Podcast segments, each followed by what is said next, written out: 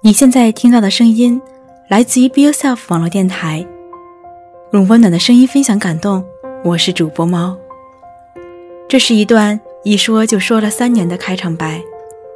三年前的一天，我在静冈的回转寿司店吃的正嗨的时候，国内的好友喵喵发来的一段消息：要不要一起做一个电台？电台，我想都没想。就答应了。小广告，小广告，喵喵邀请到了日本留学的朋友猫猫，一起做 DJ。嗯，之后呢会为大家做一个双城记的专辑，猫猫会给大家讲到他旅日打工留学的故事，而喵喵呢会给大家说说地道而你现在听到的这段背景音，就是那一天喵喵更新的属于我们的第一期节目。二零一三年的时候，女性话题刚火。我们选择自己喜欢的文章来读。随着微信好友圈的使用越来越频繁，公众号的普及，还有那句“再小的个体也有自己的品牌”这一句话，深深地印在了我的脑海中。二喵精心设计了电台的封面，两只猫猫的头像，从此 “Be Yourself” 就成了连接分别在两个城市、两个国家的我们之间的。一条桥梁，从读个书到双城记，从各种新专栏的尝试到逐步形成的访谈节目，电台一步一步的改变，在探索中寻找属于我、属于我们的成长路线。就像我们常说的那句，在成为自己的道路上，我们一直为你守候。那时候，我们有三位主播。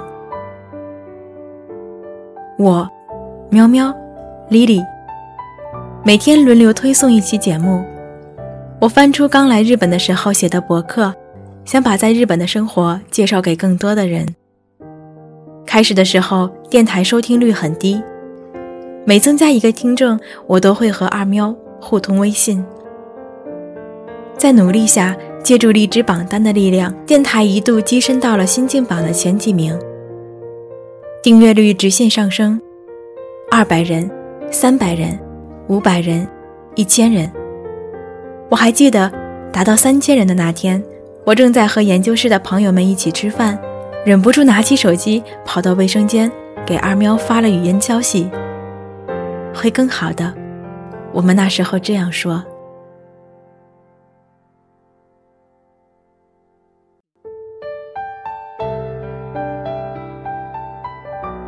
二零一四年，我的一位国内好友曾说：“如果不是因为迷失了自我，又怎么会说寻找自我呢？”是的，那一年我第一次感觉到了迷失自我的感觉，因为在日本就职活动的屡战屡败，我陷入了不断的自我否定和焦虑中。也是在那时候，我向自己喜欢的男生表白。虽然得到了肯定的回复，但这段感情在我努力的维持下，也仅仅撑了一个月的时间。就职和学业的双重压力，感情上的失落，给我的2014年蒙上了一层灰暗的阴影。那时候电台有五位主播，但是长期在做的依旧是我和二喵。也是在那个时候，电台开始停播。喵喵开始忙，我努力找素材，努力调整状态，手机不停地刷各个平台的文章，但是，我却再也不能像曾经那样理直气壮地去读那些女性独立、鼓励女生做自己的文章了。第一次，我明白，这些文章根本无法撑起我的内心，这样的文字在事实面前都显得太苍白、太无力。你读了那么多年的书，你懂得这么多的道理，你劝别人的时候条条是道，但当主人公变成你的时候，你才能明白什么叫做内心的匮乏。在迷失自我的道路上，你需要一盏灯，照亮前方的路，而这盏灯只能是你自己内心中孕育出的那微弱的光，它一直都在，只是你看不到。只是你一直忽略而已。只有当你读过的文字变成心中那火光的一部分，将它逐步点亮，亮到当你迷失自我的时候，闭上双眼，能感受到那份热的时候，那些文章才真正有了力量。帮助我们成长的，永远不会只是文字，而是我们的阅历，我们的经历。那一年起，我开始做一个新专栏——小访谈，找寻有故事的人。他们可能只是一位普普通通的留学生，或平平凡凡的在日工作者，但他们的故事都是独一无二的。在日本做英语教师，同时也是我的托福老师的支底。从交换留学生，到在日汉语教师，再到重新回归校园的来自冲绳的 Kitty。在日本历史文学院攻读日本史千岁，日本留学生考试日语满分，全额奖学金保送国立大学的沈诺，营养管理师小小苏，日语翻译专业日语女神薛丽，名古屋大学博士研究员，我身边高知女性代表娇娇，广岛大学博士在读生，百科全书的副长，而现阶段的访谈计划。一直排到了明年。这些节目都是我亲自奔赴访谈对象所在地，面对面录制的。好友曾说，在这个网络发达的时代，你何必要自掏腰包大老远去录呢？因为我喜欢面对面的感觉，那种我看着你说话，我是你的倾听者的感觉。同样，拿着录音笔的我。也代表了电台另一端收听这期节目的小耳朵们。小访谈的初衷是介绍那些在日留学生及工作者的生活。我想，一百个人有一百种生活方式，而我只能有属于我的那唯一的一种。倾听他人的生活方式，也未尝不是一种体验。而在每一次的倾听过程中，何尝不是对自己曾经的一种认识呢？回顾，往往能让我们迈出更好的一步。认识到这件事儿，正是2014年，在我决定停止就职活动，专心自己研究课题的时候，明白的道理。那一天，我在静冈的学校图书馆里，看到了八月份的富士山，没有积雪，就像一个小土包的富士山。我的手机里。存着从冬天到夏天，四点到五点之间，傍晚富士山的样子，同一个方位，不同的每一天，而这每一天都串联起了我的生活。无论是杂志上白雪皑皑的富士山，还是樱花季节点缀的美轮美奂的富士山，亦或是此时光秃秃的如同小土坡的它，它都是日本最高峰富士山。就如同，无论是那个低落的我，还是一切如愿时骄傲的我，都是此刻最真实的我。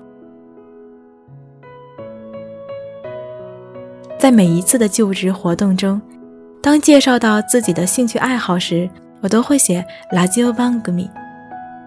我面试了多少家公司，就有多少位面试官知道我的电台。虽然。身为日本人的他们不会去搜一个中文电台吧？二零一五年，我离开了静冈，来到名古屋工作。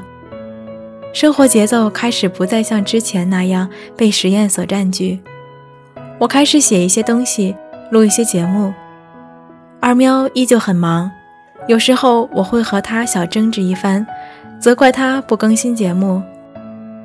电台更新的速度慢慢下滑，收听率也不像曾经。一个人撑得很辛苦，却又不忍心放弃。这是第一个属于我们自己的品牌，一个属于我们自己的树洞。这是我和二喵的秘密花园。而我更想说的是，这是属于所有一直支持我们的小耳朵们的秘密花园。如果。你也是和我们一起成长到了现在，你一定也曾和我一样。而我现在想要讲述给你们的，不再是一篇心灵鸡汤，而是这样一个人，或者一群人。我相信，在我们身边一定有这样的一些人，会让那个陷入无助时刻的你看到内心那束光明。你依靠内心微弱的光站起身，看到黑暗的四周还有一些微弱的光源，他们走近你，逐步照亮了你身边的路。他们是你一生的宝藏，他们是我们的朋友。二零一五年十月二十六日星期一，我在午休时候接到了外公去世的消息。我躲在卫生间，眼泪止不住的流。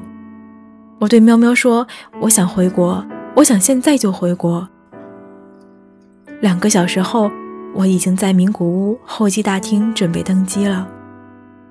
在我从家奔赴机场的路上，喵喵帮我订好了往返机票。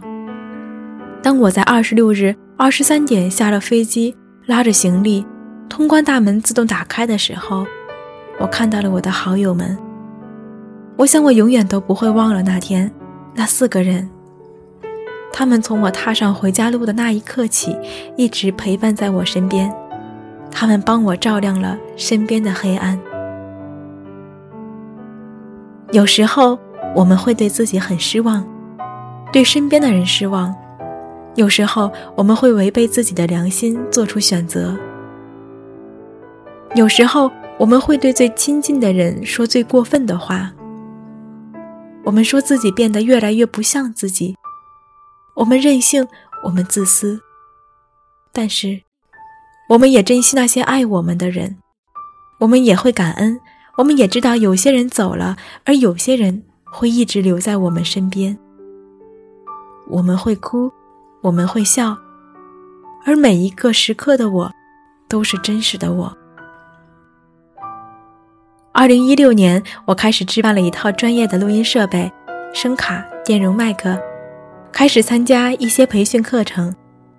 在除了我以外都是日本人的播音培训班上，我重新介绍了 Be Yourself 网络电台，我们的内容、我们的创意、我们的想法。Be Yourself。这个词已经不再是一个短短的英文单词，而是一个代表，代表了我的三年成长，代表了我在慢慢寻找那个带着内心微弱光芒的自己。二零一三年，我曾问我的导师，怎么样才能成为一个内心强大的人？他问我什么叫做强大？我说不以物喜，不以己悲。他笑了。没有再回复我。日本的七夕，人们会将自己的愿望写在短册上，也就是彩色的纸上，再挂在竹枝上，以祈求心愿成真。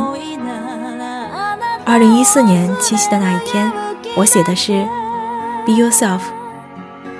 研究室小伙伴问我这是什么意思，我用日语解释说：“自分らしくなれるように。”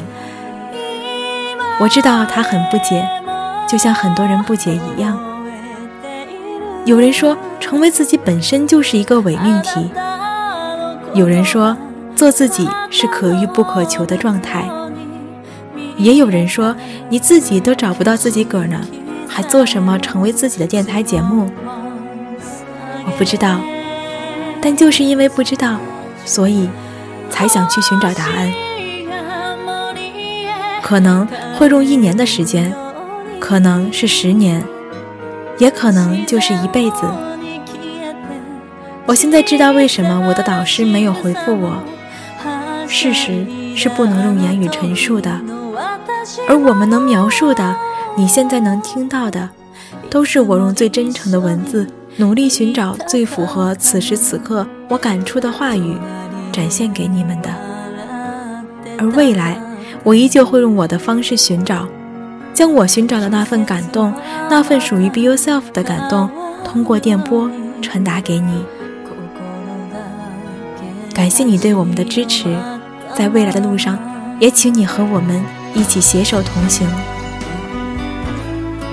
这里是 Be Yourself 网络电台，我是主播猫，代表主播喵喵、主播莉莉感谢你的收听，在成为自己的道路上。我们一直为你守候。